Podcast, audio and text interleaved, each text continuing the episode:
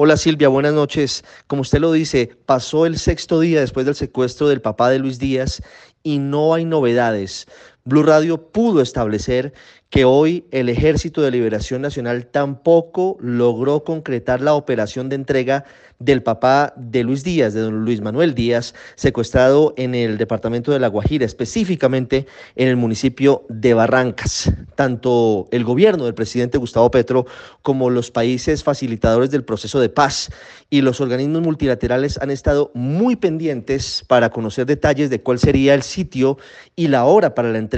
del papá de Luis Díaz, con el fin de llevar un equipo técnico y una comisión que lo reciba, una comisión humanitaria que estaría en ese momento integrada por la Defensoría del Pueblo, por la Cruz Roja y por delegados de Naciones Unidas. Sin embargo, pasó el sexto día y no se logró concretar esa operación, ante lo cual crecen las versiones de la posibilidad de que en este momento los integrantes del Frente de Guerra Norte, alias Mateo y alias Patricia, que serían los autores del secuestro del papá de Luis Díaz, no estén obedeciendo las instrucciones del Comando Central de la guerrilla, que en teoría está en una mesa de negociaciones y en un cese bilateral del fuego. La orden del COSE hace más de 48 horas fue que liberaran de inmediato al papá de Luis Díaz. Sin embargo, como lo podemos confirmar a esta hora, esa operación, al menos este viernes, no se concretó